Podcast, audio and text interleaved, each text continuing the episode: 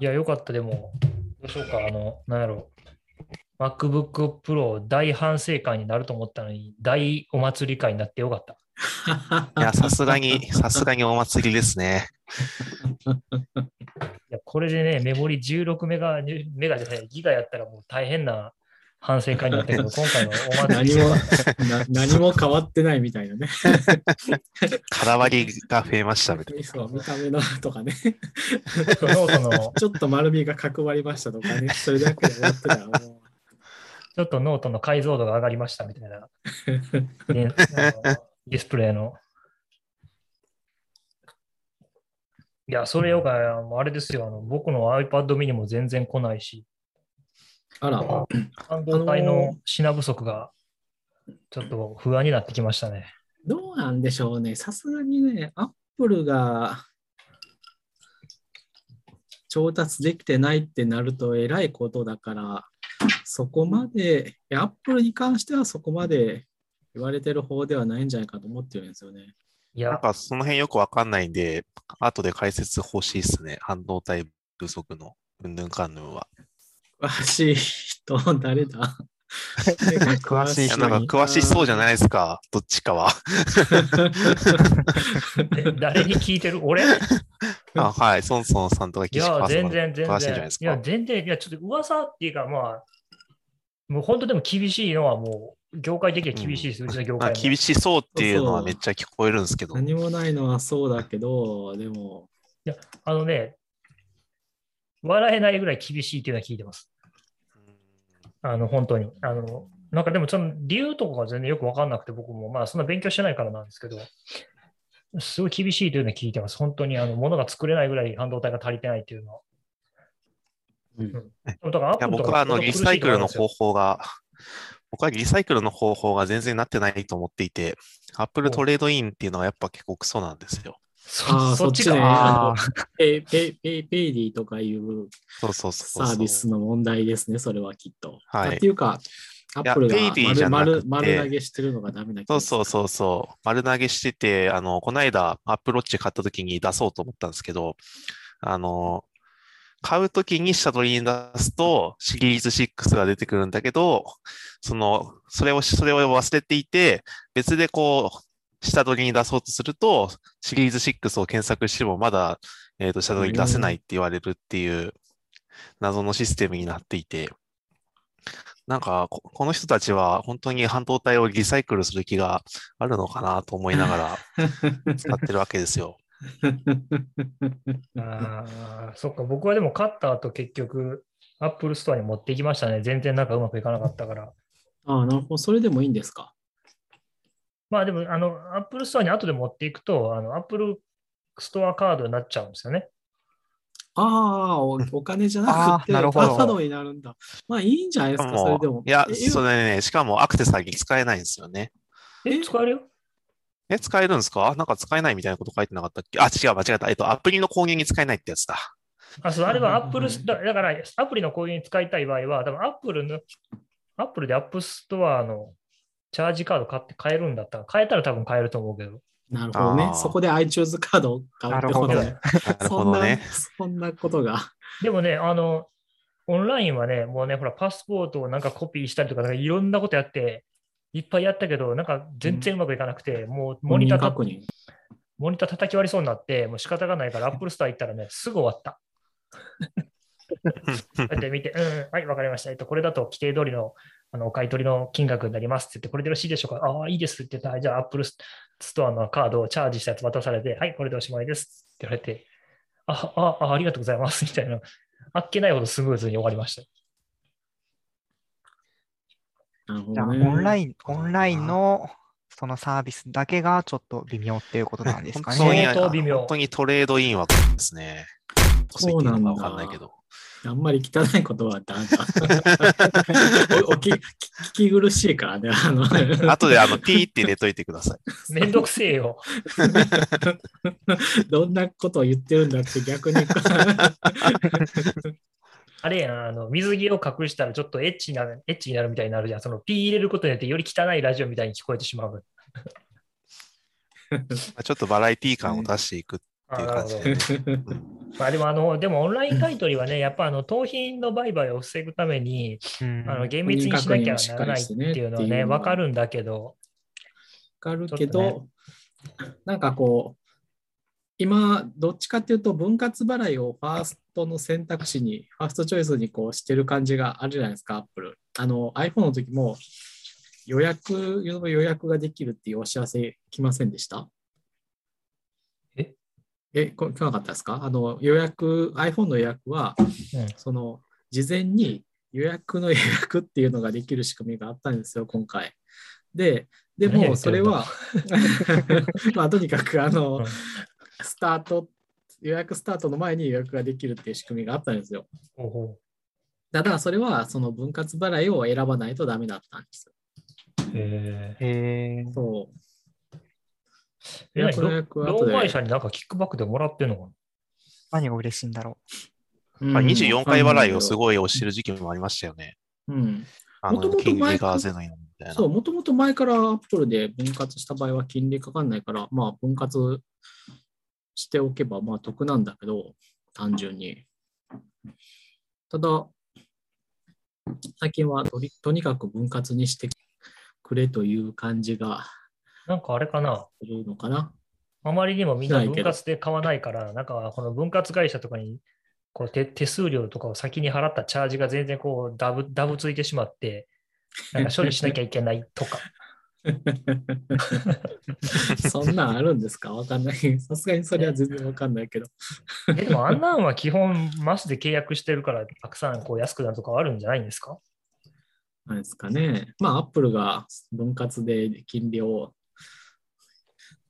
2年間も分割して金利かからないっていうのはそういうことなんですかね。それで、さすが。がにそこからさらにはあのはみ出た人の利息だけでも十分うまみがあると。そうそうそう。で、まあ売り上げが立つしみたいな。うんう。うん。で売り上げ、だから分割でないと買えない人からに買ってもらう、いただくことで、機械がめっちゃそうそう。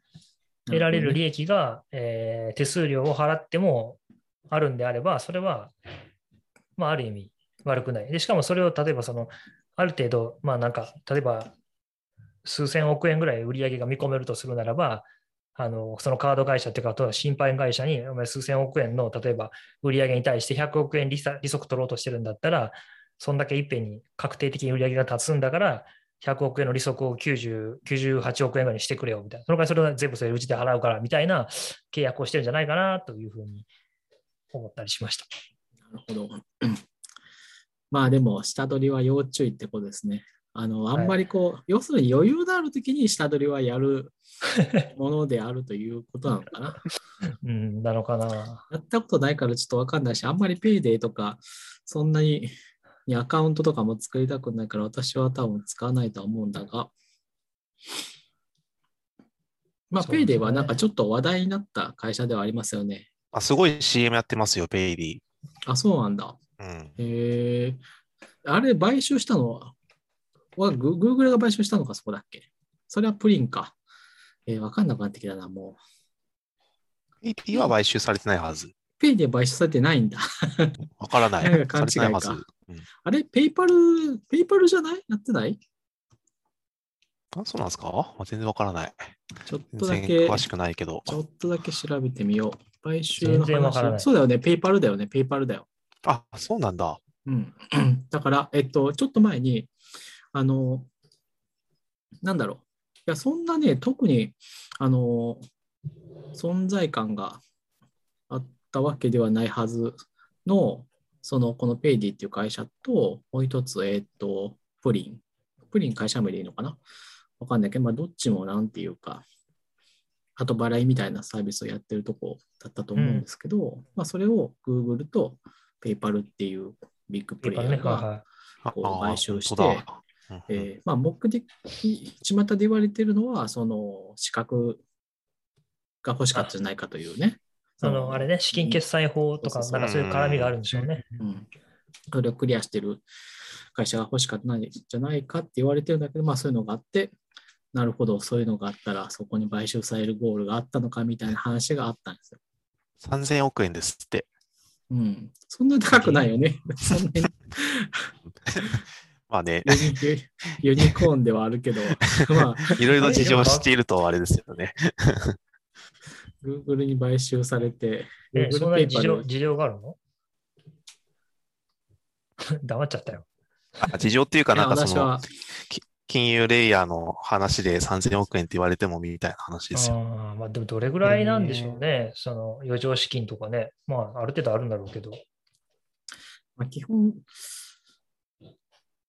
どうなんでしょうね。あの、受けた投資と釣り合ってるのかどうかっていうのは、ちょっとわかんないところ。わかんないね。微妙なところな気がするけど、主要株主は伊藤忠って書いてるな。まあ、そういうのがあって、ちょっとまあ知らない、それがなかったら全然、ああ、アップルの下取りやってる会社なんだぐらいの。いや一応ね、後払いのサービスやってるとかは、まあ耳にはしてるから知ってるんだけど、名前くらいは。まあまあ、っていう会社っていう。一応、下取りはあの違う会社っすよ。 Paidy じゃないですあそうなんだ Paidy は決済だけで、下取りは、あ、えーとそこ、あさ査定みたいなところが違ってるってとこ？そうそう下取りして、それをさらに販売するところはまた違う。あ、そうです。それは違うところに委託してますね。多分ねね一個ちょっとね、先に言っとくとね、伊達さんのマイクが一番ちょっと、ちょっとでかいかもしれない。でかい。ちょっと、この、ボリュームををちょちょっとこう、遠ざけられる。これでどうすか？ちょっといい感じかもしれないいい。感じ？うん ちょっとインプット下げてみました。はい OK ですうんうんなんかあれですよね。あの、こう、この回のプリセットみたいなものがこうね、あの、設定うまいことやってくれるといい気がする。なんかね実はね、これもうこの回専用に Zoom 使ってるんで、毎回設定変えてないんですけど、多分その日の声の調子で変わるんですよ、多分。いや、それは絶対変わりますよ。うんなんか最近そういうので、こう、 Zoom アプリとかでそういうのないかなと思って、たまにこう、 Zoom 開いたら、このアプリのタブっていうのをこう、見て、なんかあるかなって探してるんだけど、なかなかよくわかんないばっかり、よくわかんないですね。Zoom のアプリっていうのがあるんですか？あのさ、アプリタブないですか？下に。あると思うんだけど、一番右や。私は一番右にアップアップスっていうのがあって、へえ多分ね、これは任意でアップデートしないと出ないですよ。ー、おーなるほど。そもそもログインしてないからかな。おーあまあゲストでやってんだ。まあ、ズームアプリっていうのがまああって、 Zoom の中で、まあ、 Zoom のプラットフォームの拡張みたいなへものですね。まあ、さて、全然じゃあ、眺めてるだけでわかんどういうものか全然わかんないけどね、私も。はい。で皆さん、じゃあまあ、気楽な感じでいいんですけど、はい。どうですか？じゃあまだ始まってなかった？まあ始まってたけど、うんじ。ゃあもう本ちゃんの MacBook Pro の話をしましょうよ。ああ、まだ確かに。来てないけど、放 MacBook 送 Pro。放送の話をしましょうよ。まあ多分一番来るのが、先に来るのが私っていうか、買ってるのが 実は私だけ。あ僕もう注文しましたよ。あ、買ったんですね。仕事用のやつ、個人で？仕事用のはいはいはいはい。会社でね。まあ会社だとやっぱりちょっと遅くなりますよね。だし、あの、岸川さんみたいな込み込み、あの、なんだろう、満タン、満タン構成じゃないですけど、そうですね。スペックは、まあやっぱりあの、まあやっぱり一番困ってるのがメモリなんで、本当にもうメモリはこう足りないですよの画面がね、もう大体ほぼ毎日か2日に一遍ぐらい出て、でわかんないけど、最近の Mac、なんかメモリ足りなくなってくるとアプリ終了してくんのね。これ意図した挙動なのかバグなのかわかんないけど、アプリ終了します？するんですよね。そう、しててるんですよ。結構、気づいたらターミナルが落ちてたりとかするんですよ。まあ、おだから落ちてるのかもわかんないけど、しかもなんでターミナルみたいなあんまりメモリ使わないやつを落とすんだって感じがする。ターミナルメモリ使わないと思うでしょう。ターミナルメモリ使うんすよ。え使うの？びっくりするほど Mac のターミナルってメモリ使うんすよ。なんでですかね？バッファリングとかしてんのかターミナル、え？あちょっと見ます？あのーこれでシェアスクリーンしして、あの、まあ見てる人には伝わらないけど、あ読み上げていここれであの、う。なんで1ギガをメモリ使ってるの？でしょ？これおかしくない？すごいな。一番上がこれ、まあ、Google のまあ、いくつかのウィンドウで、うんうんメールプレイヘルパーっていうのもこれ G メールだから、まあ、ウェブビューですよェブビューですね。で、これサファリね。はいはい、サファリ、はい。これはサファリのプロセス。そう。その次はターミナルですよ。なんで X コードで食ってんの？X コードより上だよ すげえな。そうまあ、ターミナルのタブとウィンドウがいっぱいあるけど、それでも、まあ、20ないぐらいだと思う、多分。え、それは開きすぎじゃないですか？とはいえ、でもまあ、でもさそれ、テキストしかないんやで。え、ターミナルですよね。うん。そうターミナル。ターミナルのタブそんな数字も開くんですか？ターミナルは、まあ、あの、一つの、まあ、作業でだいたい5つぐらい開いて、え？え、開くでしょ？その、だってこっちで、えっと、Git、なんかこ、えっと、一番、例えば一番、私の場合は一番左は Git プルと Git の操作をするタブで、その次は、えっと、例えばランする場合って止まるじゃないですか。はいはい止ま。るっていうかだから、あのタブが少なくとも2つないとやり取りしにくいじゃないですか。で、2つ開くでしょ？うんで、例えば Docker とか使ってると、Docker を開く、あの操作するためのタブとかがあって、はいはいはい。それで今あ5個目そんな。感じでやってると、そんな感じでこう、コマンドの種類でこう分けていくと、コマンド種類で分けておくと、あの、ヒストリーとかも遡って繰り返しができるから楽なんですけど、それで大体3枚、4枚は一つの作業に使うかなっていう感じで。うん、まあ分からなで、くもなんかそう、途中でこう、なんか、うん、まああるんすよ。そうそう、で、4枚ぐらいでしょ？で、あのーで、そうですね、プロジェクトごとに、そういうウィンドウがあってみたいな感じで、なんとなくウィンドウを開けていくと、まあ、10枚以上は、10タブが10個以上あるのは間違いない。まあでもにしても、ターミナルのウィンドウなんて1枚、あ、そう。で、いや、それでもこう、な なんでこんなに使うの何に使ってんの？そう、おかしいよねっていうね。なんでしょうねおか。しい。僕みたいにさ、これ半透明にしてるとか、ウィンドウ。してない、いあのしてないっていうか、あのターミナルはプロンプトをちょっとあの変えてるぐらいで、あの基本 基本的に私の標準のそのままでしか使わないんで、ほとんどのものを。でしょ？まあなんか変なんですよ。バーチャル、うん、なんか、なんかおかしいですよね、みたいな。まあ、あでもこれね、64GB が来たらもうそれも返す。もう全然もう100タブぐらいふれあの開いても大丈夫ですよ。これ見てたら、まあ、そうそうそうとりあえずツイッター閉じたらなんかすごい楽になりそうですけどね。あまあ、そうそうそうそうそう。Twitter1.2 ギガ。例えばこうんう、こんな感じ、あ、今、えーコードしてるのか、レジュームスェアで。えっと、なんだろう。これまはいあちょっと最近作っ、さっき、えー最近作ったこの、あのテスト結果を GitHub のアクションにきれいに入するっていうところのコードなんですけど、これはまあ、あの、あ、例えばこれは、あの、えっと、デバッグのために、あの、コンソールのログをババって出し出したりとか、いくつかタブを開いて、えーそうその1個の上ででこっちはテスト実行結果でね。こっちはそのデータ構造を見てるとかっていうのがあって、これこれはやっぱりこう、あのあのね、まずね、これね、聞いてる人に伝わらない。聞いてる人に伝わらない。そうそうそう。まあ、こんな感じで、あの、こっちはあの、あの、Swift のサーバーサイドのプロジェクトでっていう感じで、関連のあるう、わこれはすごいな。ブだらいうまとめけですよ。これ方してんだ。すごいな。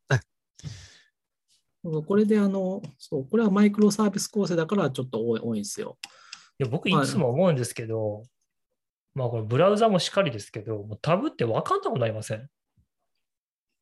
僕わかんないんで、絶対ターミナルは1個し、あの1個もしくは Docker とかはもちろん別タブですけど、基本1つしか開かないですよ。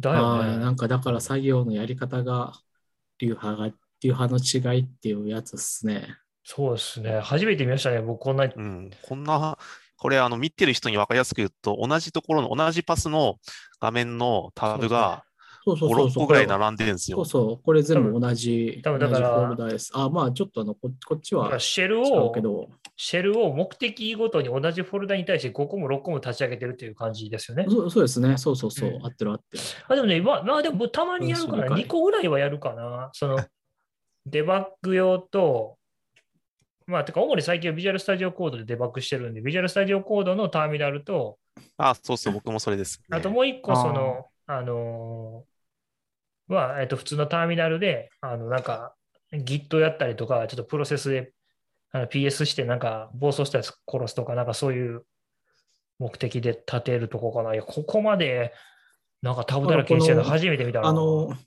こうヒストリーをバックしていくと分かるんですけど、コマンドの種類がこっち全然違うんですよ。こっちはあの NPM を使って、あのあはいはいはい。なんていうか、えービルドとか、えっ、と、全部のユニットテストを流すみたいなタブで、こっちはあの NPM を通さずに、えっと、裏で書き換えたのをさっと実行して、どんどんどんどんコンソールに、えっと、で、プリントでバックをするみたいなタブなんですよ。で、こっちは、あまあ一緒なんですけど、まあちょっと Git の、あの、混ざることもたまにあるんですけど、こっちは主にこう Git の、えっと、ディフを確認したりっていうのをやるタブはいはいっていう感じになっているんですよ、私の。なるほどね。でも僕もかなり近いですね。あんまりプロジェクトごとに。に、うん、タブを開いて、で、その中で、岸川さんちょっと違うのは、Tmax で、はいはい分割分割してうんいや感じでやっぱすね。Tmax を使う印象ですよね。あと VS コードはデフォルトであの分割をやってくれるんで、うんうんそれで Docker とか使うときはなんか Docker 立てたから別の、別のあのスプリットして2つに増やすとか3つに増やすみたいなことをして、こうやってますね。でも iOS 書いてる時はそんな必要ないですね。うん、そうだよね。うん。あんまないね。iOS ではそう1枚だな。あの裏で、裏でターミナル使ってもうん Git を操作するだけだから、Git ぐらいだな。まあそんな感じで立ち上げたかってわけじゃないまあとにかくメモリが、さっきもメモリ黄色かったでしょ。もう、うんまあ足りないんですよ。あの、足りなくて、あの、よくわかんないけど、バグかどうかわかんないけど、あの、そのメモリが足りないなっていうところあたりでこう騙して、まだ今霧が悪いからって騙し騙し使ってると、なんかこう、普通にプロセスがいくつか終了してることに気づくと。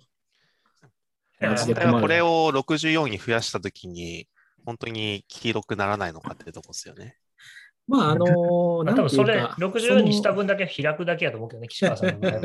ただねそだけだと思うんですよね。時間がだいぶ、あのー限界が来る時間っていうのがだいぶ長くなる。少なくとも1週間ぐらいは全然持つようになるはずなんですよ。それはナイトタイムの話なんですか、それは。まあね。いや、でもなんかね、今は本当に1日2日でね、再起動しなきゃいけなくなるから、それはちょっといろいろ支障をきたす。僕は MAX にできなかったんで、予算の都合上。ただね、メモリは変えられ、まあ、変えられるものは何一つないんだけど、もう今の Mac ラップトップ、MacBook は。うんただまあ、メモリはまあでも上げといていいと思います。メモリはね、ただ32にしましたなんてい。うか、SSD はすあの最悪外からつなげるってことが一応できるから、今はちょっと USB-C の あれを USB、えーとまあ、サンダーボルトとかにつないだら早いから、外につないでも多分そんなに問題はないはず。で、Apple は SSD がもうこの10年ぐらいの変わらないことなんですけど、Apple の SSD は高いんですよ。めちゃくちゃ高い。倍ぐらい。もう倍岸川さんずっと言ってるよね。ずっと言って、ずっと言ってますね。うん 本当に Apple で SSD は本当に高いから、今までは私も 乗ってなかった、そんなに乗せてなかったんですよ。SSD はコストパフォーマンスが単純に悪いから悪いし、まあ、Apple の値段で SSD を買うのはすごい非合理的な行動だなと思うから。なんだけど、基本的に X コードがもうどんどんサイズが増えていく一方だし、うん X コードって展開できないんですよね。あの少なくともこう 100GB ぐらい空き容量がないと。うんううんんうんなんでかわかんないけどね。そんなにですか？あそんなにそんなに 100GB ないとダメだよ。X コードの展開って。うんなんかあれ、あの、展開後のサイズの3倍から4倍ぐらい多分要求するんだと思う。XIP 自体はたった数ギガしかないのに、なんか開いてみたら100ギガ必要ですみたいなのは僕も言いまそうすね。、け消しても消してもまだまだまだと思いながら、そうそう まだまだダメなの？って思いながら、だだから昔512でも結構辛かったですね。そう、512だともう全ダメだから、1テラバイトは絶対必要だなと思って、でもその調子でいくと、もう、あれだなと思って、今回は結構載せてみたっていう感じですね。あ、で、今回は結構、うん、すごいいいマシンな感じで、今の M1Mac は、まあ、1年ぐらいで買い替えるだろうっていうのは分かったので、うん分かったとか、まあそういう予想をしていたので、まあ、今回はドーンとでもいいんじゃないっていう気はしますね。しかもあの構成で、あの構成で、あだから64ギガとストレージ2テラで、お値段なんと50万7千円って感じですよね。安い。安い。安い あの世間の常識とかけ離れてるよ。いや、でもこのスペックであの値段は絶対安いっすよ。性能がやっぱりね、うん、うあのね、んあれで同じ Windows マシンをすると、あまあ同じぐらいの値段で買えるかしらないけど、メモリは乗らんね、それでも仕組みが違うから、単純には比べられないんだけど。まあ安いか安くないかって言ったら、コストパフォーマンスは今回すごい高いですね。そうですね。うん僕もそれを認めざるを得ない。いや、あ前にの確か32、に32って言った人がね。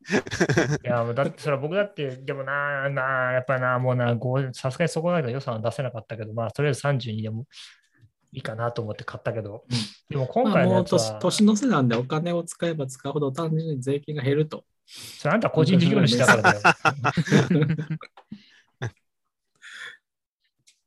年の瀬なんでね。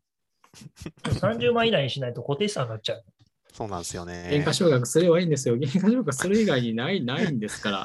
だから、じゃあ、30税金関係ねえじゃねえかも。30、え、なんで？え使えば使うほど下がるっていうのは一緒ですよ。まあねそれを、ただ、何年かに分けて下がるだけの話でああって3年間一生懸命使いますって話ですよ。そうそうそうそう。なら鳴らしてるだけの話だから あって。だけど、まあまあまあ、途中で、でもなんかあれなんだよね、で MAX はメモリの帯域幅が広いんですよね。あ、そうなんですか。あれ知らクスだけなんずに買ったのですか？そうなんだよ。それがちょっと理屈が僕よく分かんなかったんだけど、このメンツには多分 CPU の設計に詳しい人はいないよなと思ってた。わかんない。わかんない。わはい。かんないし。あ単純に倍、あの台が2つあるから同時にアクセスできるから400ってことかなとか、アホなこと考えたんやけど。これちょっと理屈がよくわからんなと思ってました。まあさすがにね、あの嘘はついてないだろうからね、その、なんていうか、怪しいグラフはすごいいつも出てくるけど、いつも通りなんで。ななんなんだ、あの、この、この、こうなってる、この、こうなってるって、あの、剣微妙な曲線の。あと、やたらこう倍数に従うのありますよね。2倍とか4倍とかね。まあ、もう分かりにくいからね、それぐらいが一番いいんですよ。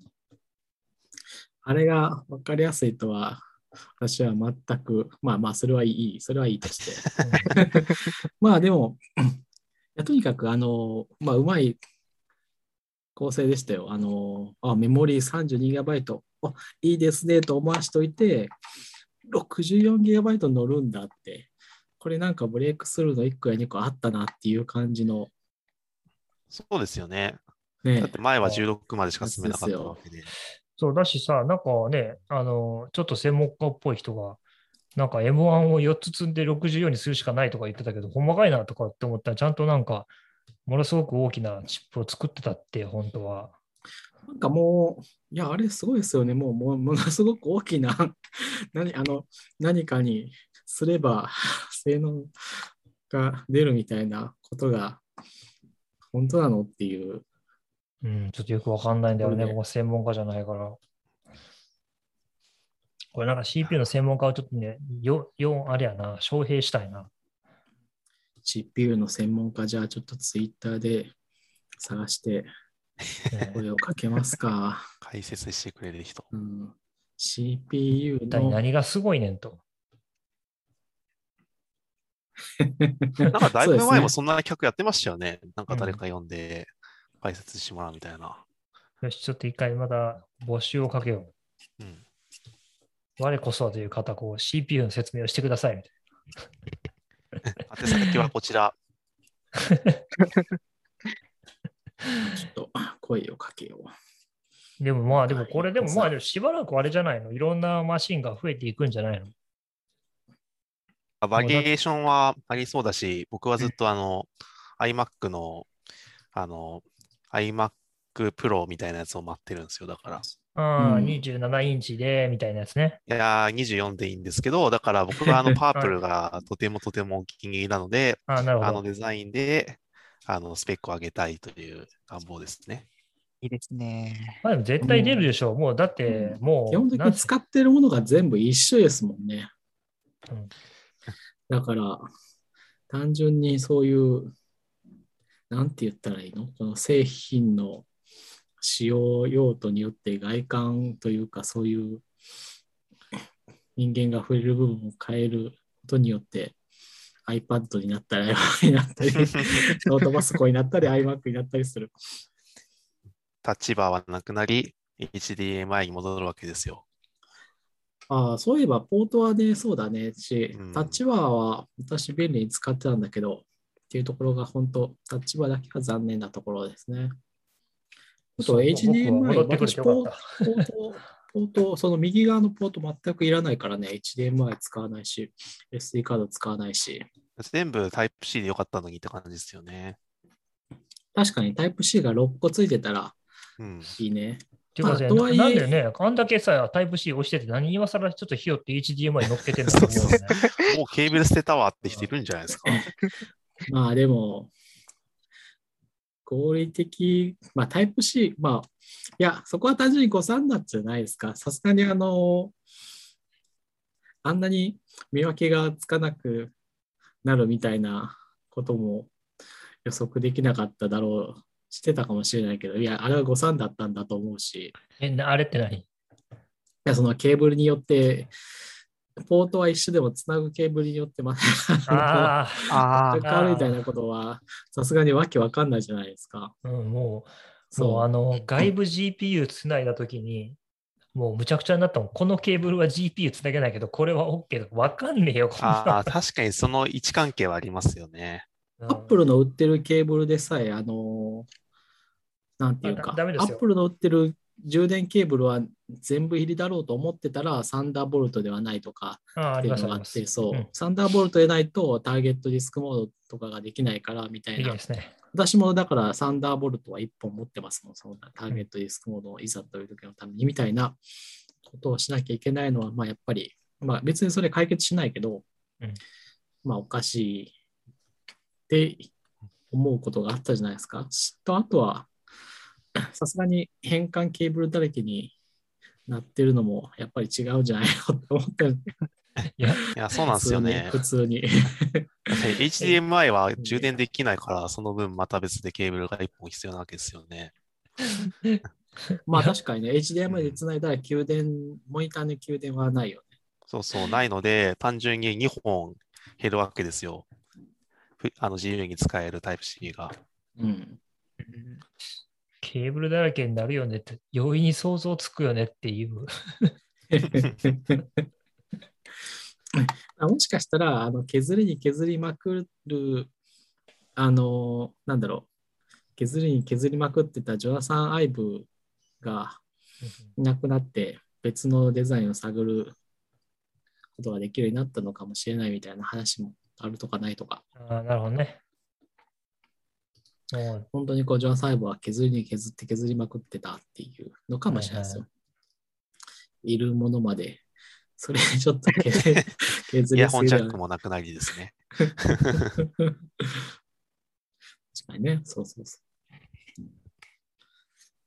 まあ、どこまで本当かはわからないけど。いや、え、まあ、え何はともあれ、うん。岸川さんいつ来るの？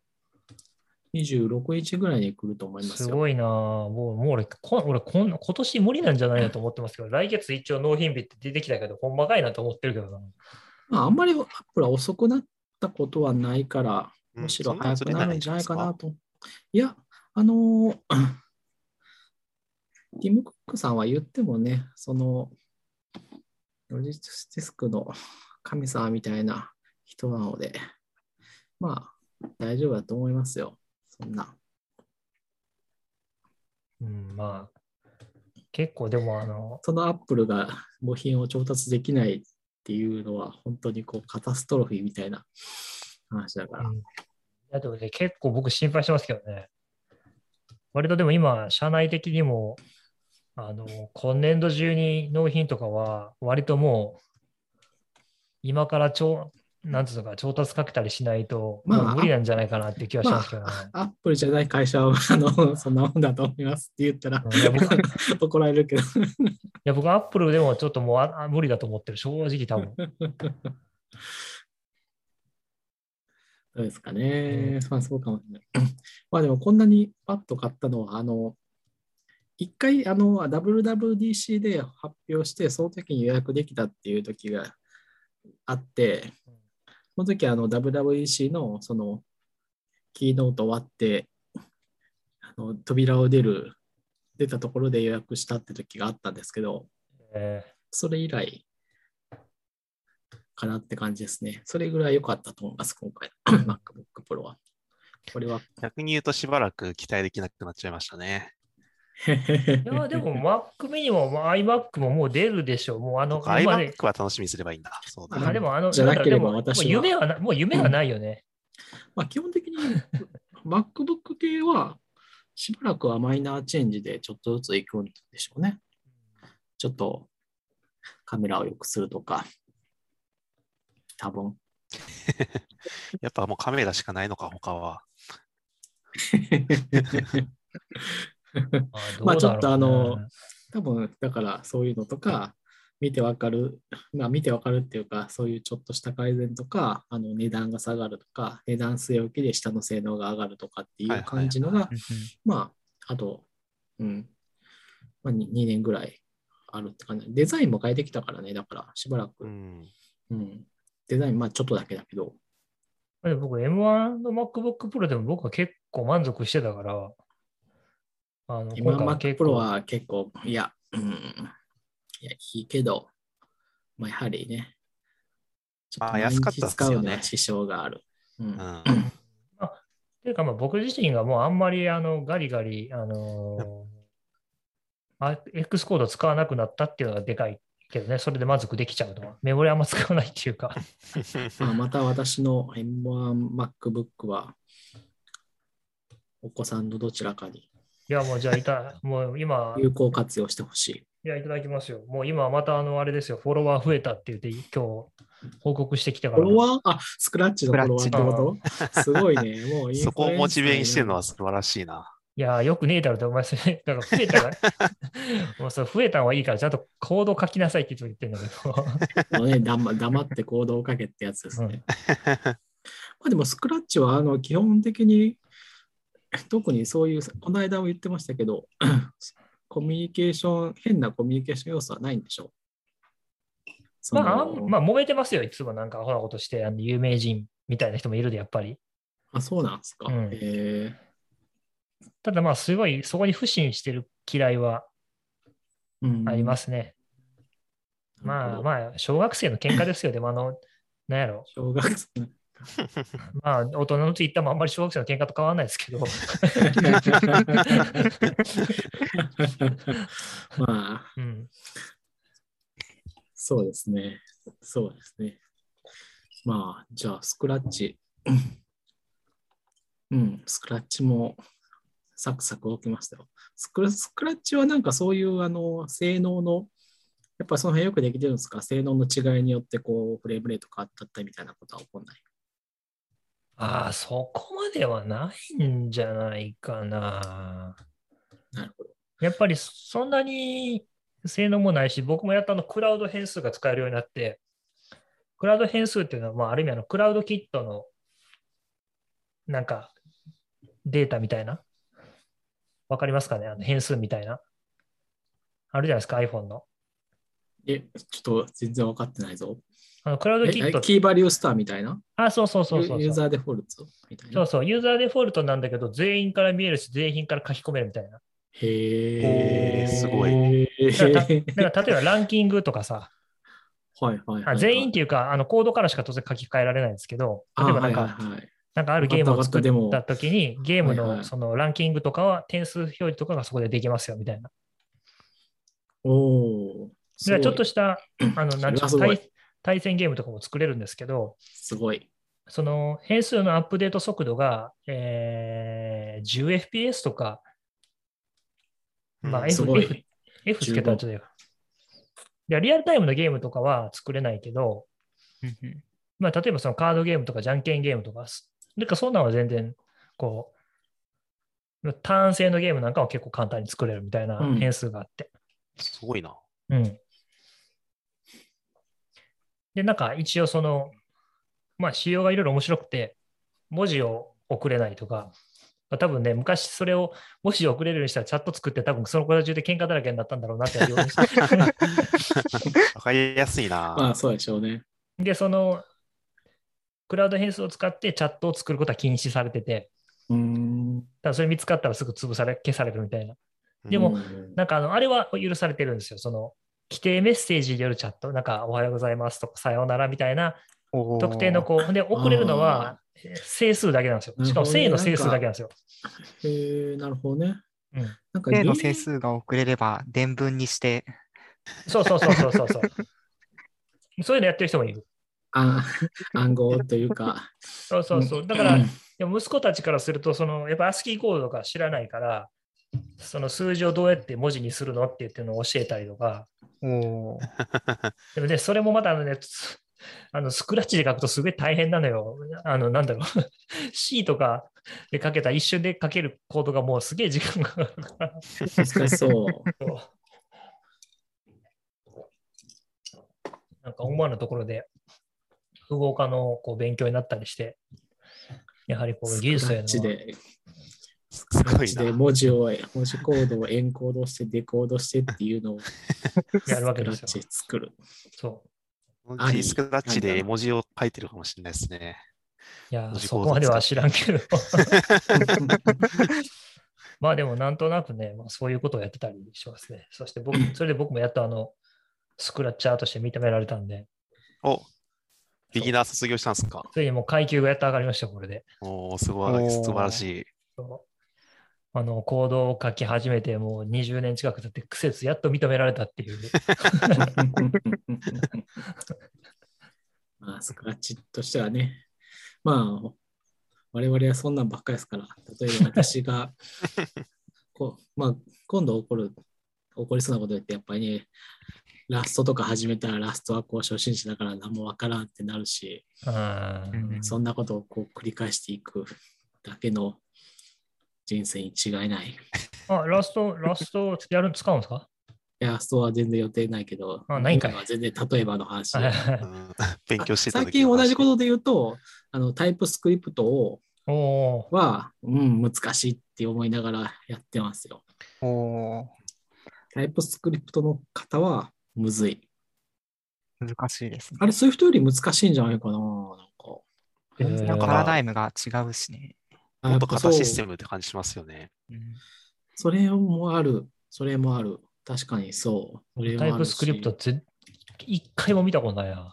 なんていうか、最初はこう、緩く書いてたん、別にこう、絵にって書いてしまえば、J- JavaScript と変わんないんで、絵にって書けばいい絵だっていう いう感じで、なんか初心者みたいなこと言ってるけど、まあ、もうこう、死刑ですね、そんな。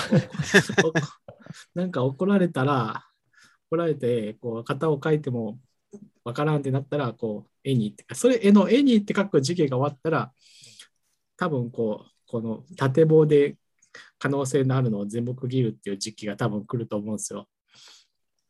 多分ね。で、とりあえずこう、ユニオン型ですね。そう、全部、う全部こう縦棒で区切って型アノテーションをつけていくといけるじゃんと思って、そういう時来ると。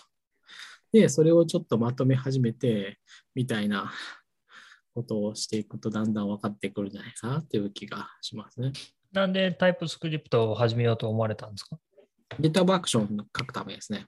え、何？GitHub アクションを、ああ、今日発表したっていうか、そうそう公開したやつ？そう、あれで。はいはい。はいあれのプロトタイプはもう素朴な JS で書いてたんですけど、さすがにあの、なんていうか、あれやってるの、や相手にしなきゃいけないのは、その、X コードのが生成するリザルトバンドルっていう、はいはい。あのー謎って言ったら謎ではないんだけど、ややこしい構造を持つ、でデータ構造を持つあれで、それに対して全部こう、文字列のキーっていうキーで怒られない形ってやったら、まあさすがにしんどいなと思って、タイプスクリプトで書いた方がいいんじゃないと思って、で、もしか、あわよくば、あの、なんかこうデータ構造を生成してタイプスクリプトから型生成したら一発でマッピングできるんじゃねって思って始めたんですよ。うんそうはいかなかったんですけど、行かなかったんだ。だ。そっか。いかなかったんですよ。ちょっとね、いや、うまくやればできるんだろうけど、ちょっとね、ちょっとね、私が勘違いしてた部分があって、多分あれね、うまくマッピングするのでもすごい難しいと思う。その、ジアートバンドルが出す構造ってね、あの、継承関係があるんですよね。というか、そもそもその XC リザルトっていうのは、えっと、XC リザルトツールっていう X コードに付随しているツールでしか基本的に操作ができなくて、で、そうそうそう。それを操作する、えっと、えーなんというか、JSON、JSON をエクスポートするみたいな機能があって、で、その上で出力されるデータ構造のスキーマが、えーっとそうそうそう定義されているんですよ。そうそうそう。おそうそう、さすが、なんか多分わ知ってるんじゃないかと思って、メルペイとかで絶対やってたと思って大丈夫か？ね大丈夫か？ですけど、いや、それでね喋っていいの、か？それは。全然。で、まずそのデータスキーマ構造を出す機能を持ってるんだけど、ああれは何だ何形式で出てきてんのっていうのがまずあるじゃないですか。あれ全然汎用的なあれじゃないないですよね。そうですね。そう、スキーマ形式で出す、出し、あの、で、な何出てくるかっていうのフォーマットを選べて、まあ、JSON を使うのが一番いいんで JSON 使うんですけど、それ、JSON で、あ、これ絶対 JSON スキーマだろうと思って最初やったんだけど、JSON スキーマを勉強して、あ、これ JSON スキーマじゃないわっていうことが分かったっていう。どういうことや JSON で出せるってことは、これ JSON、これは、これが JSON スキーマというものかと思って、うん私は、あ、これで勝ったと思う。JSON スキーマからなら、JSON スキーマからタイプの型を生成するツールがあるしと思って、はいはいこれは JSON スキーマを勉強したら勝ったと思ったんですよ。で、JSON スキーマ勉強したら、これ JSON スキーマじゃないわっていう。えー、じゃあ、ことがじゃあだったの？JSON スキーマじゃない。あ、じゃあなんかマークダウンで出せるぞと思って、マークダウンで出した。うんうんもうぜここんなん役に立たんと思って、これ絶対役に立つ、こあれ、機械で読むことも難しい、こんなのは役に立たんっていうのがわ、まあ多分、それは多分間違ってないと思って、うん。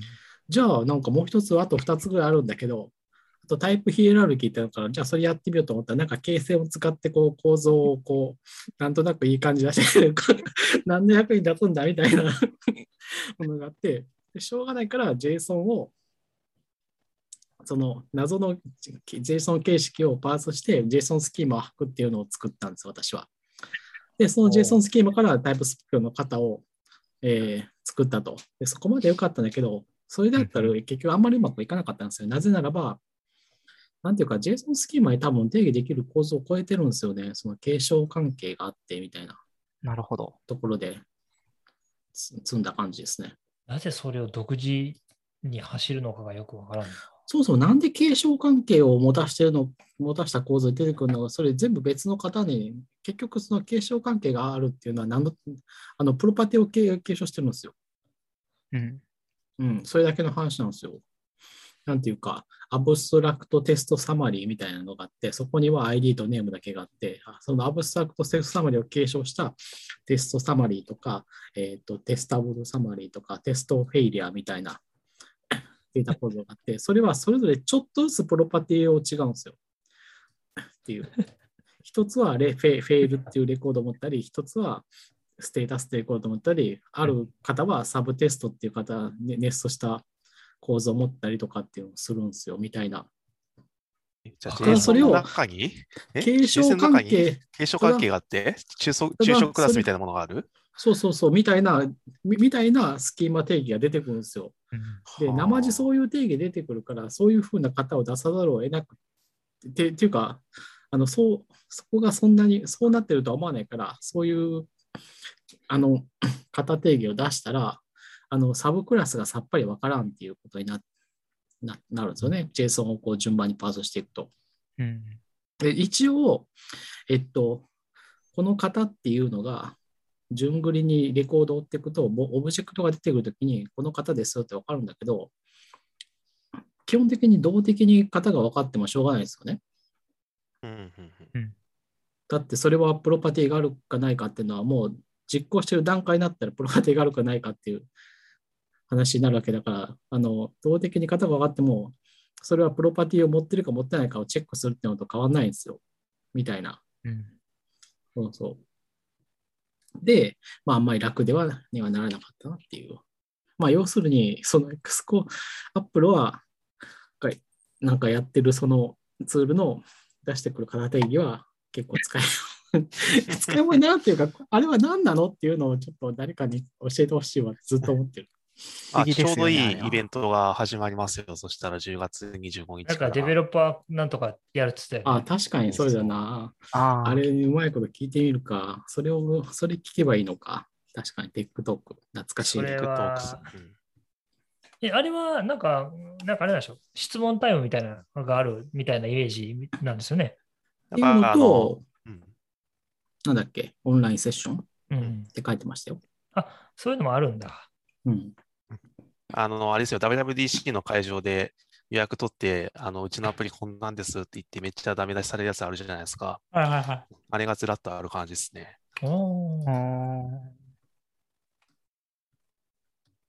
なるほど。それ言ってきたらいいんじゃないですか。なんでこんなわけのわかんないことしてんだよって。俺も知らねえって言われて。そうか？も。絶対俺も知らねえって言われて。まあ、これはどう、この JSON はどうアアップロード、どう、なんだろう、どういうふうに読んで、どういうアプローチで読んでいったらいいのかって聞くのがいいのかな、多分ね。冷たくまたバージョン上がったら変わるよって言われるかもしれないけど。まあ、どうかどうなのかな。うん。えあまあいいや、話が飛んだよ。それでタイプスクリプトを使ったと。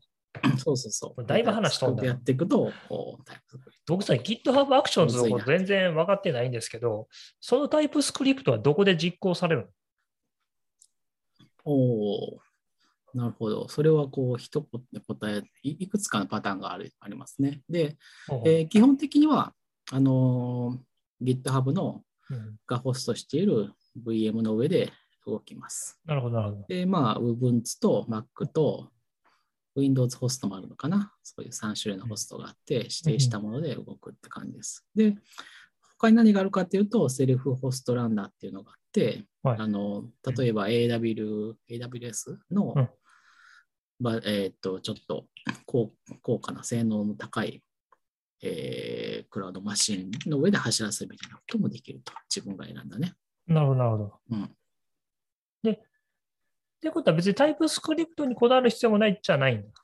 いや、GitHub アクション、うーん、いや、もうなんていうか、その、どの VM で動くかっていうのは、まあ、そんなに、どれで動いても一緒なんですけど、うん。まあ、うーん、どれで動いても一緒っていうのはそういう語弊があるけどね、Mac と Windows と Linux で動くのは全然違うから違うんだけど、まあ、そういう、でもそれを今 GitHub アクションっていう仕組みで抽象化してあるから、その、なんていうか、キックされて、こういうものが渡ってきてっていう仕組みの上に乗らないとダメじゃないですか。はいはいはい。で、えっ、と、次のジョブ、ジョブ間の受け渡しはこうやってやりますとかね。はいはいはいはい。っていうのがあるので、でそれは、えーっと、その用意されている仕組みが、えー JA Node.js で動かすか、えー Docker で動かすかの2つ ,2 つなんですよ。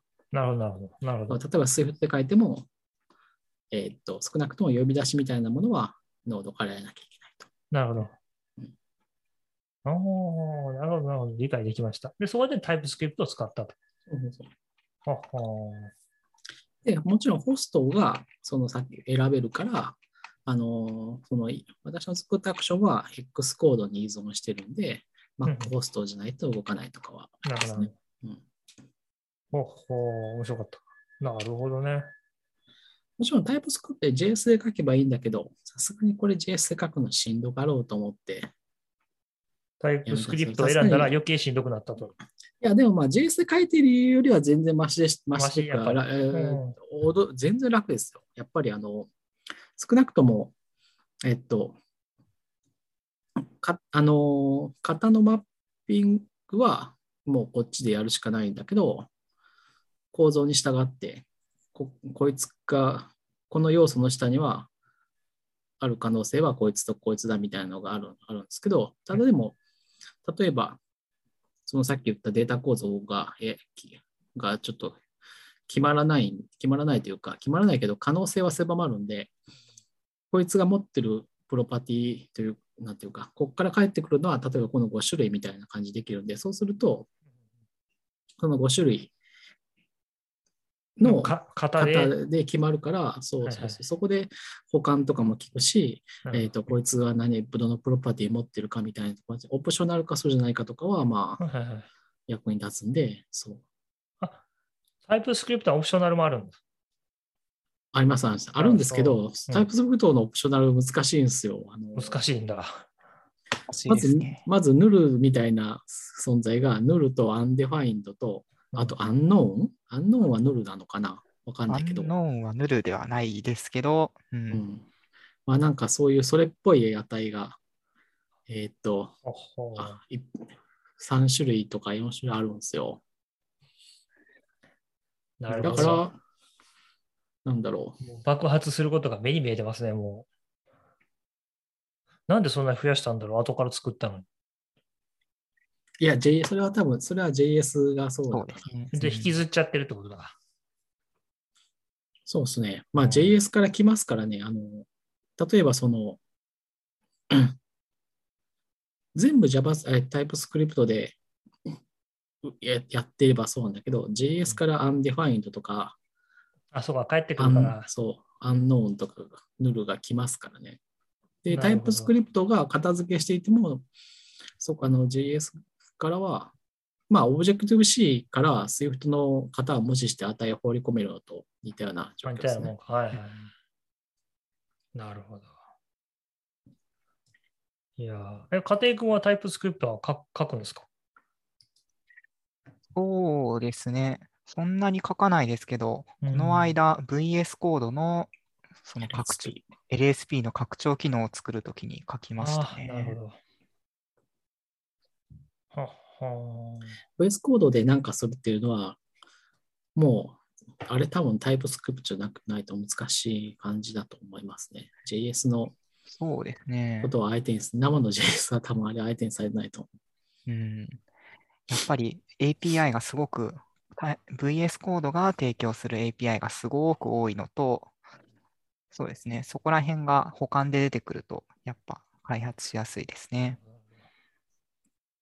あ、そっか、その型推論して、これじゃないのみたいなのをきれいに出してくれたら、そうそうそうそう。なるほど、なるほど。まあそうだよな。今日もちょっと Python でコード書いてすっげえだらハマりしたから、やっぱりな、型がねえからな。う。うん、やっぱり、まあ、型があると違いますね。うんとにかく、まあ、なんていうか、コードをある程度いい加減にしておいても後で直せるなみたいなうん風に書いていくこともできるし、うん Python でそれやるとね、結構な確率で積むな。僕は。そうそうそまあ、とりあえずまず動かそうと思って、ダーって汚いコード書いたら、結局もう一からほぼ全部書き直う。しみたいな。汚いコードが直せないけど、私も、あの、最初の、今はちょっと全部直すのは無理なんだけど、まあ最初のコードは本当に上から下まで全部あるみたいな専業のコードを書いた書いたりとか、似たような構造が繰り返される似たような構造はもう一旦同じように全部ベタっとコピーペーストして書いたりするんですけど、でもそういうのも、あの、型があるんだったら、それはこう、後で、えーっと、コンパイルエラーを直していけば治るみたいなうん。風に保留させておいて一旦進められるみたいなことはできやり方ができるからいいんじゃないかと思うんですね。こういう CI で動くツールって、型があったとしても、そのデバッグが大変ですよね。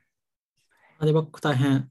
あのデバッグはね、大変だった。ああどれはあれ、ねうしよう、、どうしたらいいかなと思って。CI で動作してる間のことが分かんないからっていう。そうそうそうそう。私が僕、作ったのはもう基ドッカー作る、初めて作った時も大変だったけどな。ドッカーはまあまだ、まだマシな方かな。まだ、まあちょっと、うん、うん。中に入れるし、ドッカーはそう、中に入れるでっていうのがあるのと、あるんで、んで。ただちょっと M1 だと、あの、イメージがビルドできん時があるから、ちょっとそれが、それで、あれはい困った時はあったね。手元でビルドできんから、あの、一旦どうにかして、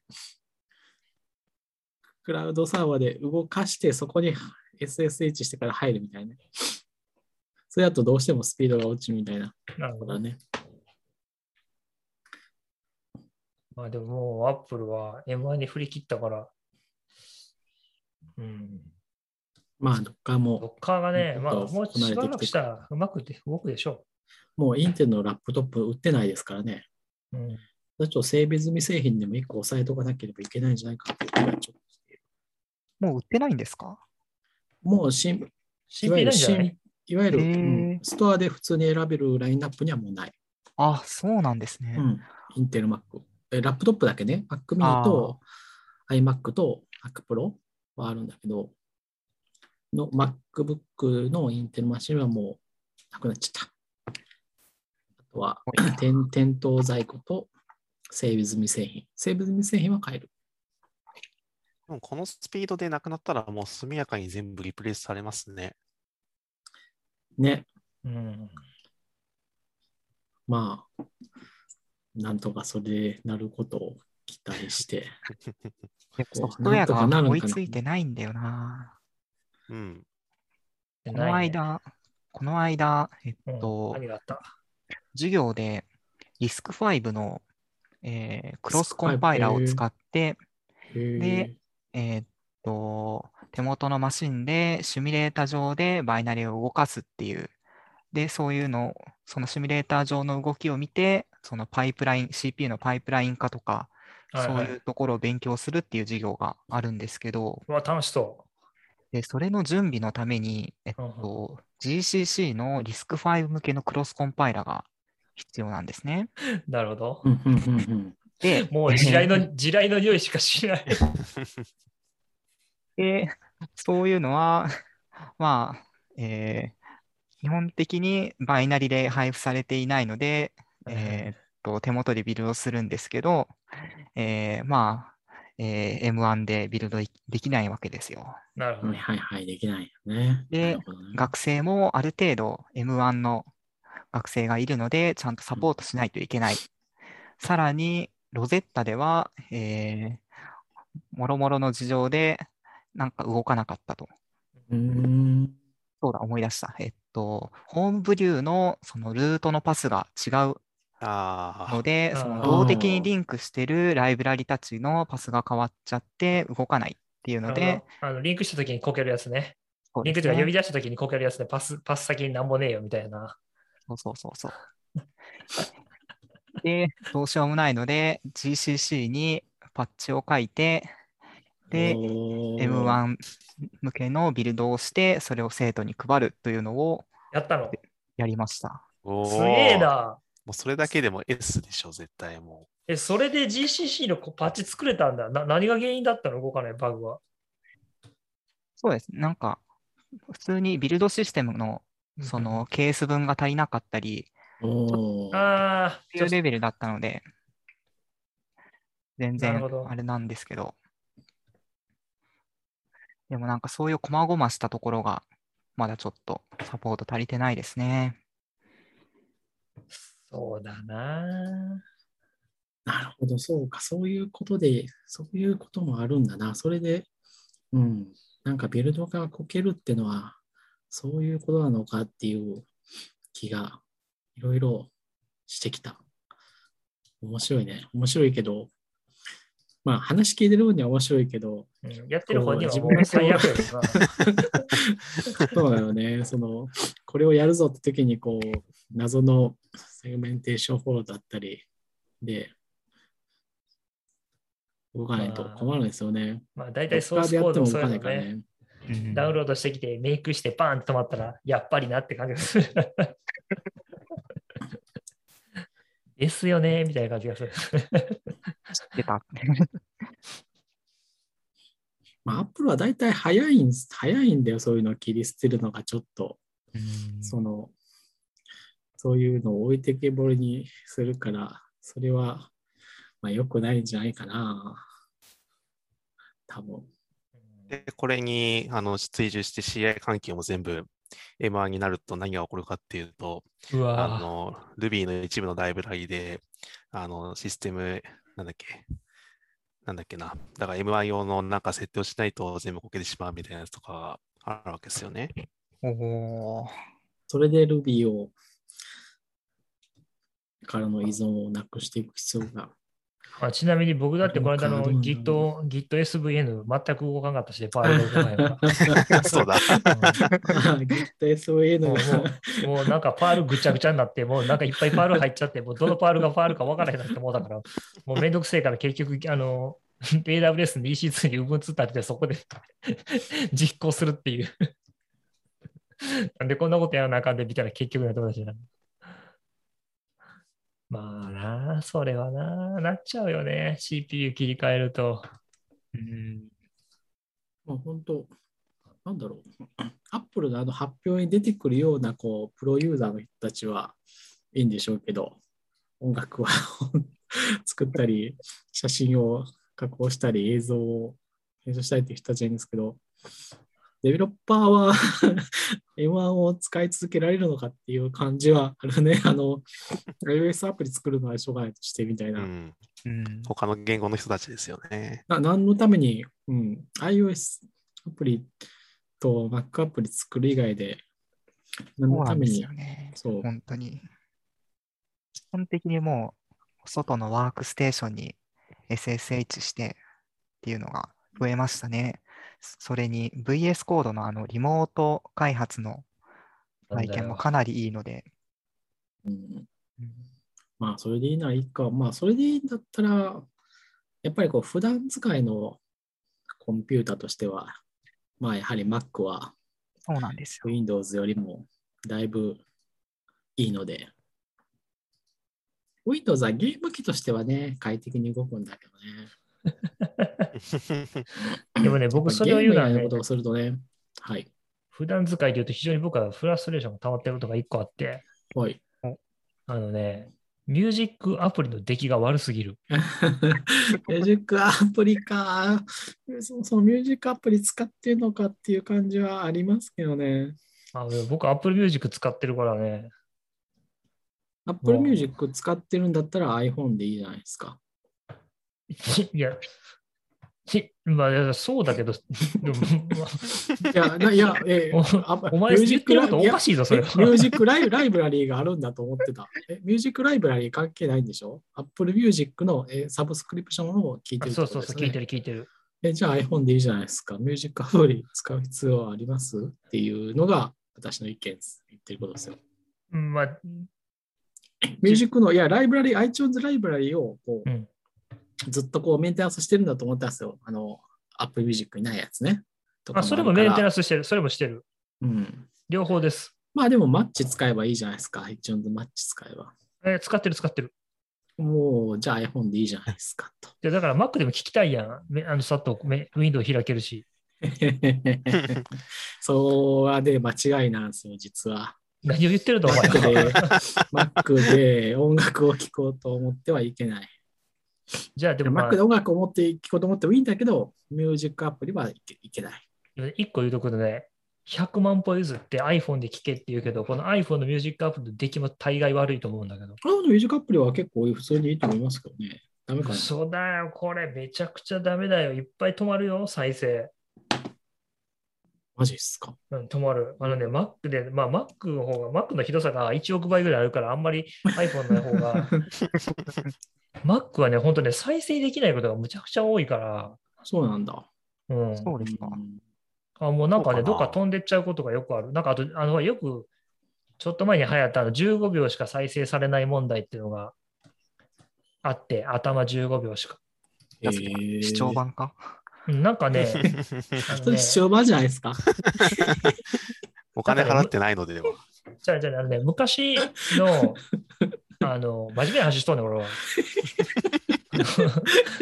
間違いなんか。Apple Music 契約する前に作ったプレイリストを持ち越すと、なんかね、払ってない状態になるんですよ。まあね、そのデータのそういう問題はずっとありましたね。バージョンアップするためにこう、同期できなくなったり、ぐちゃぐちゃにで、なったりとか、それをこう、一応直して直して、ミュージックライブラリを受け継受け継いできたわけですが、あなんていうか手、手作業でね、うんいろいろ直し直しして、でね、もう一個ひどいのがね、やっぱね、AirPlay 周りとかがね、もうね、すぐね、おかしくなってね、エアプレイひどいですね。エ エアプレイアプレイは別にミュージックアプリ云々ではないですね。やっぱあでもねりすごいー Apple TV に使ってるけど、大体快適ですよ。あのね、ミュージックアプリは特にひどい。今回のあの、Apple の発表も、サファリのウィンドウからあの Apple TV に AirPlay して、ずっと見てましたけど。いやね Mac からは行くんですけど、iPhone から iPhone から？はあんまりうまくいかないマジか。気がしますね。えもドロイドうね全部ダメですよ。なんていうか、今回のドロイ、今日までやったドロイド会議のやつとか、あの iPhone で探した方がパパッと見つかるから、あなるほど。iPhone から AirPlay ちょいちょいしてたけど、なるほど。あのね、どっか行っちゃったりするんですよ、AirPlay のあれが、機器が。あるのかな？それなんとかしてほしい。か行かないんだけど、どっか行かないし、繋がってるんだけど、ホームポットであの音が出ないとかはよくありますよ。うーん。あるよね、たまに。うん。そうか、頑張ってほしいな。あとね、よくあるのはね、あのホームポッドに転送したら、ホームポッド側が戦争した気になって、転送した側の i- iPhone は、俺何も演奏してないよみたいな感じになっあーあ、うんはいはい。その状況はわかります。で、ります。iPhone で再生は、はいはい。で iPhone は再生することと、転送してる画面になってるけど、そうそうはいはい。で、ホームポッドは違う曲再生するっていうね。うん。なるほどね。それはたまにあるかな。まあ、でもね、その辺は、まあ、でもまあ許すかなっていう気もするんですよ。やっぱりああいうの同期さ同期するの結構大変なのかなって思うのはわかるんですけど、うん、許そう。でもねただミュージックアプリはダメだと。でも、まあ、Mac を、まあそ Mac こはのミュージックアップ、お前はダメだ。まあ、そこは同意して同意しましょう。多分ここはみんな同意してくれ多分拍手がしてあげましょう。うん。多分拍手起こってるだろうなっていう感じの。うん、ほんまね、前の、前の一番最初の iTunes に戻してほしい。一番最初？一番最初一番最初って言ったららややこしいな。一番最初の iTunes ってあれですよ。CD を MP3 に取り込む機能しかなかった。そうだよ。あれはダメだ。だいぶ古いな。CD を分、入れたら、覚えてますねそんな CD を入れたら自動的に立ち上がって MP3 にしてくれるという。多分家庭君生まれてないんちゃうか？アイコン何色の時代ですか？アイコン何色ってあれだ、CD 下に書いてあるそう、CD がこう、CD を飲み込む黄色い、CD をこう飲み込んで、こんな、っていう黄色いアイコンよ。あの、音符、と知らんかも、えーさすがに。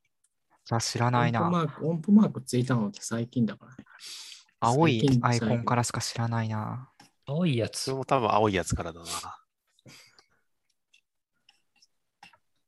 どこにあるかな？歴え、あの史の。ーなんていうか、か書く、各施設みたいなアイコンの時があったんだよ。いや、あれは焼くときだけやで。あれ？アイコンじゃなかったでしたっけ？じゃああれは、あの、バーンをすると、そうそうそう。あの、ああのアイコンに変わんねん。アニメーションして。ああ、そうなんすか。確かそうだってそうなの？またインターネット老人会になってきては、これは、まあ ちょっと、あの、私言ってもあれだから、と詳しい人がいると思うんだけど、ね、画像検索してるけど、全然出てけへんな、古いアイ全然コンが。出ないですね。出てこないね。か過去みたいなアイコンで調べてるんだけど、いや、あれはだからバーンだっ。あってた。いや、そうなんだけど、そう、いや、おっしゃってることあ合ってるんだけど、そういうアイコンだった時があったと思うんだけどな。バージョン1は2001年ですよ。2001そう年。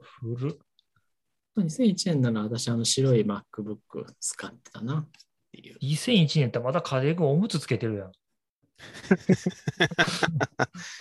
そうですね。初めて iPod が出た時ぐらいですね。それ、それあ、それ合ってるんだ。そう私が初めて、まあ、iPod は、買った iPod は第3世代だから、そう。僕、ファーストファーストから使ってましたよ。すごいですね。クラシックの人ですか？いや、もう、あの、なんていうの、ちょうどあの時で MP3 プレイヤーの市場が、こう、ガーって立ち上がった時代だったんですよ。で、なんかこの、何やったっけ、もう今はなき、何カードって言うんやったっけ、あの、なんかあったやん。SD カードの前のやつ。なんかあってメモリースティック？や、それはソニー。や。それはソニーや。なんか。あってん。その、レガシーストレージが。うんうんうんパンで、チカードレガシー、ねパンチカード、パンチカード。なんてやねん、お前。オルゴールやないか、それ、お前。ほんまのオルゴールやん。じゃあ、あの、でさ、そのメディアを256メガとか128メガ買わないとさ、CD が入らないじゃないですか。はいはいはいはい。はいはいはい MP3 圧縮するとね。まあで、そうすると、5メガぐらい。そう、いやいや、あの時一が曲ちょうどね、16メガとか64メガとかを買うと1万円ぐらいするんですよね、あの時代。うんうんうんうんえーうんうんで、iPod はハードディスクでしたからね。そうそうそう。でそうすると iPod3 3ギガとか5ギガぐらいあったから、もっとなかったかな？なかったかな？まあ、そうすると、なんか、プラス1万円出すともうほぼ無限に入るみたいな世界だったんですそうですね、もう無限って言ってた。よ。うん。だから、ちょっと意を決して、あの、安いこの中華系とか韓国系のちょっと、ちょっと、ちょっと、なんか差別的な感じがするけど、そういうその、ちょっと量産安めのやつを買うより、ちょっと高いけど、アップルの使ってみようかなと思って買って、結構大賛成、大成功でした。もうすぐずっと聞いてました、あれで。うんうんうんうんまあ、その頃の、その頃のというか、いや、iPod はよくできたと思うし、うん、そのソフトウェアも良かったんじゃないですか。うんもうとに、とにかく CD を入れたら iPod に音楽が入るっていう。よくできてました。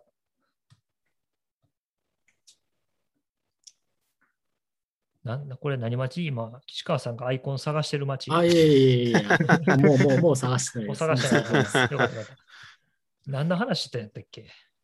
あ、そうやミュージックアプリは。ミュージックアプうんまあ、ミュージックアプリがうんすごい品質が悪いのは全然同意しますよ。まあ、そこはみんな同意してると思う。うんもう全あのそこ同意しない人を探す方がまあまあまあ難しいと思う。僕ね、昔 WWDC でアップルの人にそれ言ったんだよね。なんかあの、その、まあ悪いのは ADQ だと思うよ。そう、みんな言ってた。あれね、ADQ がダメなんですって、アップルの社員が言ってたもん。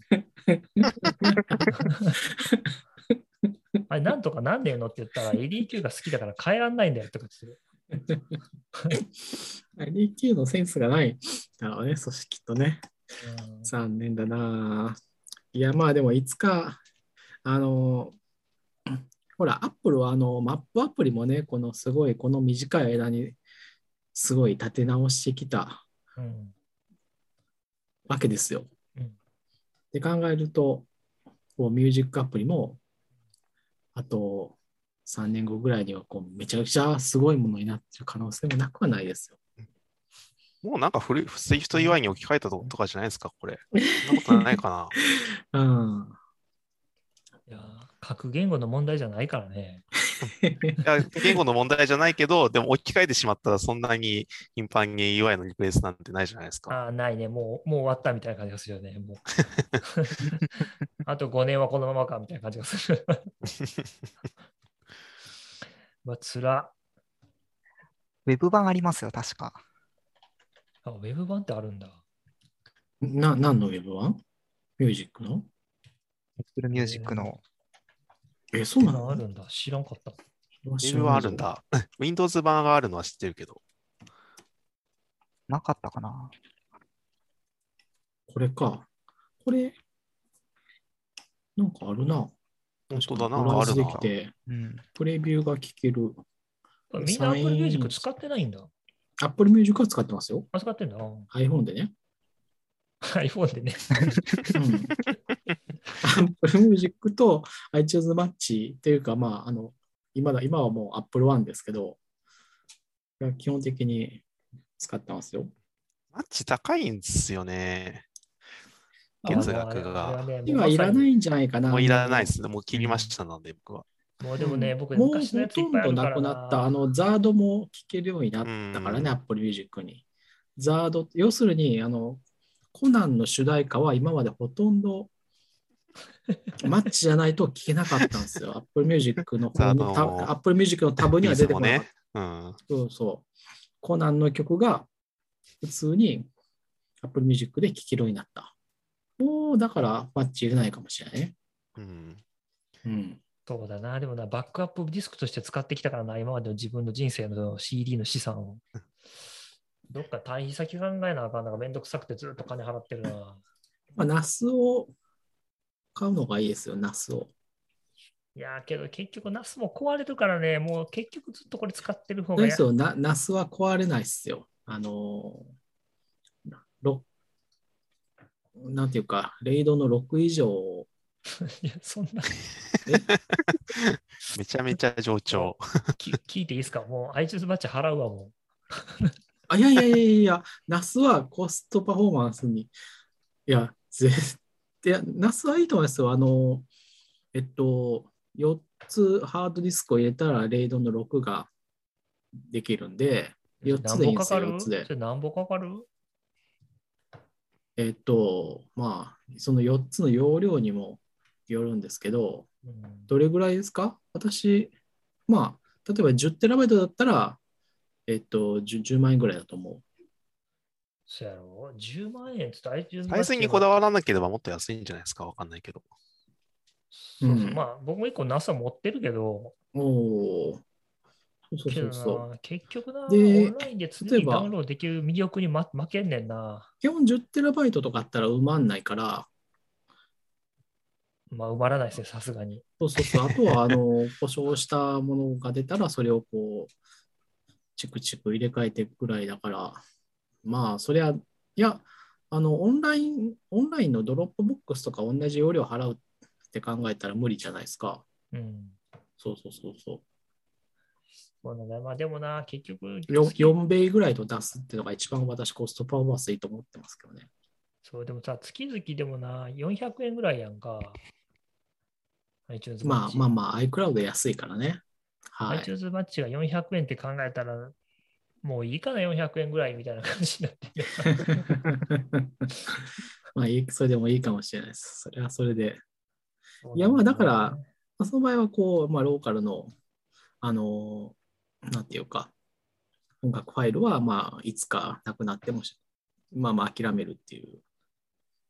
そうなのよ。それも嫌まあ、なんだよねそれがいいならいけるならいいんですけど、まあまあ、せっかくね、なんていうか、こう今までメンテナンスしてきたんだったら、NAS をお勧めしますね。それが今のところ一番。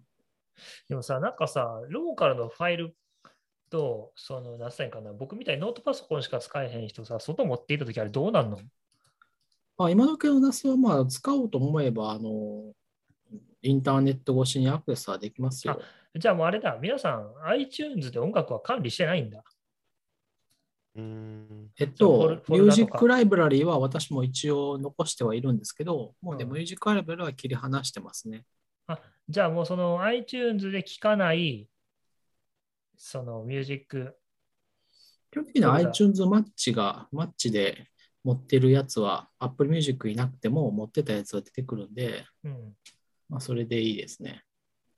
なるほど。じゃあ、その、ナスに入ってる音楽は別のプレイヤーで聴く感じ？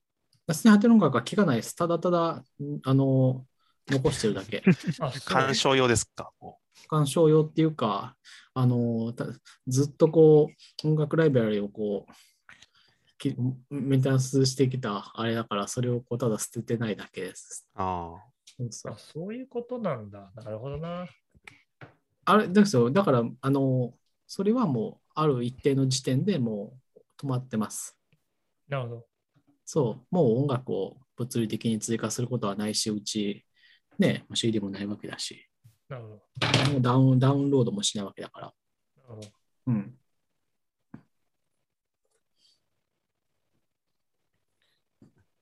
僕はもうみ、あの、Apple Music は、まあ、あの、うんぬんの話がさっきあったんですけど、割と最近は Spotify と、あと YouTube に課金してるんで、YouTube Music で、もうサブスク生活ですね。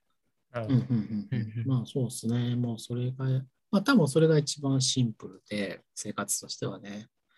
まああと、NAS だったらあれですよ、あの、メディアサーバーにできるから、NAS をメディアサーバーにしてホームポットから聞くみたいなのも多分可能だと思いますよ。ホームポット先生、そんな難しいことできないんじゃない？まあ、ホームポットができるかどうか。まあ多分できるんじゃない？いや、できない。あいつ本当何もできないよ。エアプレイサーバーとかにもななりますよ、最近の NAS は。うんまあとにかくもう、え最近の NAS はもう Docker とかが動くんで、Docker とかが動くか？ら、まあ、かまあ、Docker 動きますよ。そうなんだ。うん。だから Docker 動くから、Docker をあのコンテナで自分で動かせるでもいいし、そあのそこまでしなくても、NAS の中にあのもうアプリケーションがサードパーティー性も含めていっぱい入ってるんで、あそうそう。それはね、そうそう。本当あそうの、それであのビデオサーバーとかもね、バンバン動きますよ。えー、ー、えだから僕昔なんか、なんていうの、動画とか、あの、なんつうの、置いといたやつとか、あれですよ。あの、アンドロイドテレビから見たりできますよ。うん、子供のビデオ全部そっちにハードディスクに掘り込んどいて。うん、まあ普通に OS が入ってて、そう、そういう仕事は全部そっちにやろうと思えばできるから、だから、まあ、結構現実的にこうバランスがいいと思いますよ。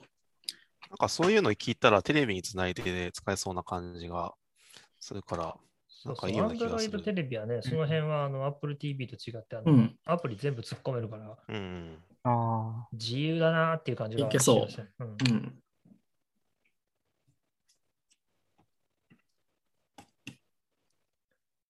さあ、皆さんもう、えっと、今日はね、90分で終わりたいって言ったけど、おじゃあちょうど時間ですねち。ょう終どぐらいじゃない？われそうですね。うん初めてじゃない？今日は。こんなに時間決めて綺麗に終われそうなの。でも今日は MacBook Pro をいっぱい褒め、たたえた後にミュージックアプリをケチョンケチョンにけなすっていう。まあ、トントンということで。うんそうだね。まあでもぜひ、次回は岸川先生の MacBook Pro ま自慢大会をあ、聞こう届いてる。だろうから、そうだね、まあ自慢は、自慢、そうだな、自慢するか。じゃあ、ここぞとばかりに自慢するか。えー私だけだし、ベンチマークか取ってほしいですね。LLVM フルビルドを何分で終わるかみたいなのやってほしいな。うん。こうやってほしいですね。あそう、じゃあ、それは普通にやろうかな。いや、うん。いや、まあ、やろう。あとは、まあ、あれですね、あ M1 の、このセセーフエリアがどうなるのかとかね。ああれね、確かにあーノッチが、どっちがどうなるか問題あるよね。ちなみに M1Mac はえー LLVM でフルビルドをマイナス J でやるとえクラッシュします。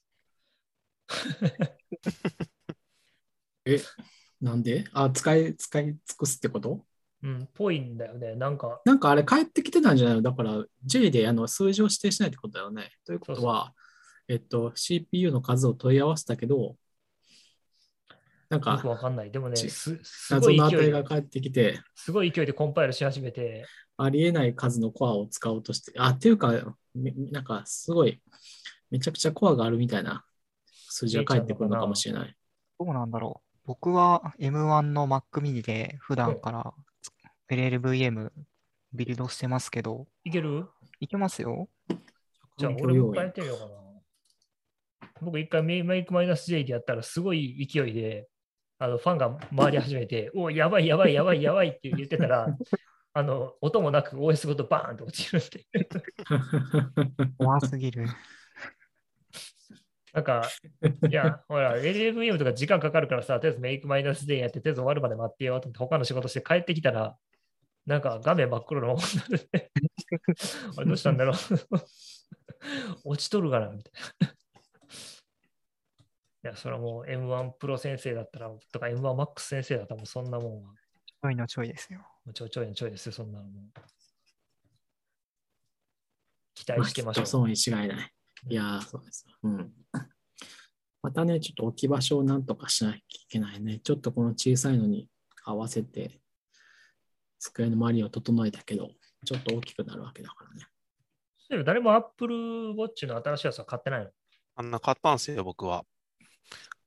買って、あの、買った時に、そのトレードインの設定を忘れてしまい、あー11月4日とかになりましたね。じゃあまだ納品されてないんだ。まだ来ないです。多分、岸川さんの Mac の方が早いですね。あそっちの方が早い。なるほどね。うんあれもあの、新しいスターライトっていう色がすごい、サンライトねあ。れ綺麗そうだなと思って、あれはちょっと私も欲しいなと。それで言うと、ほら、誰もあの、色がついたホームポッドはミニは買ってないんじゃないかっていうふうに、ネットを見てても、誰も色をついたホームポッド買ってない。もうあるしな。たこと今知りました。うん。えー、知ら最初に？なかった。え、なんかカラフル発表見てないっすね、じゃあ。発表見てないです。見てない。ないですね。うん。あ、そういうことか。それでか。まあまあ、あのー最初の、最初にね、こん今日は、えっと、音楽と Mac だっていう、もうそれは直接音楽と Mac だってもう文字通り言って、で、最初に、えっと、ホームポットミニのカラーバリエーション5色だったかな？黄色とか、青とか、ああいう感じ。まあ iMac と同じような形のが出て、で、MacBook の話になったんですよ。まあ、Mac だって言っといて、MacBook の話しかしとらんやろって思ったんですけどね、OS の話をちょっとぐらいさすがにしろよと思ったりとかしたんだけど、いや、うん、ハードウェアの話だからいいんだけど、それでもさすがにこう、MacBook の中にモントレー入ってんだからさ、みたいな。例えばリリースされなかったんですか？モントレモントレーはいや26 RC 日が出たよ。。ー。あ、なるほど。え X コードもようやく。く、ようやく X コードも RC が出た。X コードのベータの進まなさ、本当にもうひどかったからね。モントレーが大丈夫か分かんないけど、モントレーが入ってくるだろうから、まあ、まあ、モントレー大丈夫じゃないの？あんまりモントレーがめっちゃ誰か使ってる人いないの？変っていうのは聞かないし、誰も使ってないからじゃない、私も使ってないけ 誰も使ってないから誰も困ど。るなんか誰も 何が変わるのか正直よくわからない。本当で。うんマウスカーソルをこっちがこっちに飛ばせるとか。ああ、それね。あれは、あれあれ先送りされ先送りされたでしょ、あれ。ね、そう、あれいつできるようになるんだって。あれ目玉機能だったもん。じゃあ来週というか次回は岸川さんの MacBook Pro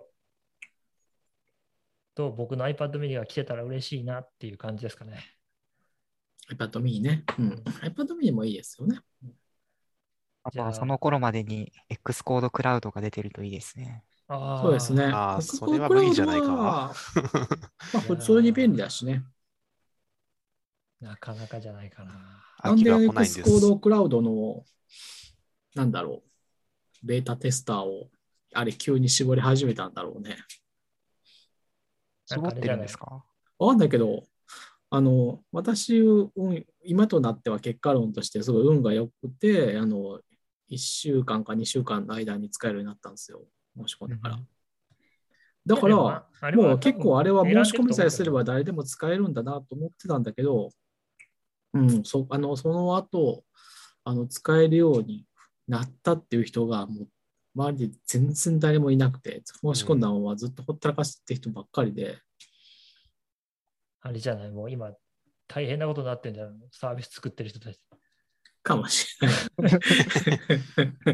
あの、ふたった1000人です。ラックになら並べてる Mac がもう足りないのかもしれない。たった1000人でこんなことになるんだみたいな。概算したら分かるだろうみたいな時間になってるかもしれない。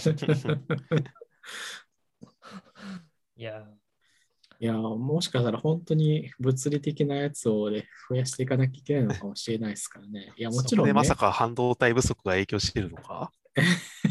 あまあでも、なきにしもあらずだよ、でもね、本当に。さすがにそっちには回せんっていうことになってるのかもしれない。さて、じゃあ来週はそういう感じにして、今日はこんな感じにしますかね。はい。はい。まあ、霧のいい感じで。それではまた来週というところで皆さんお疲れ様です。さようなら。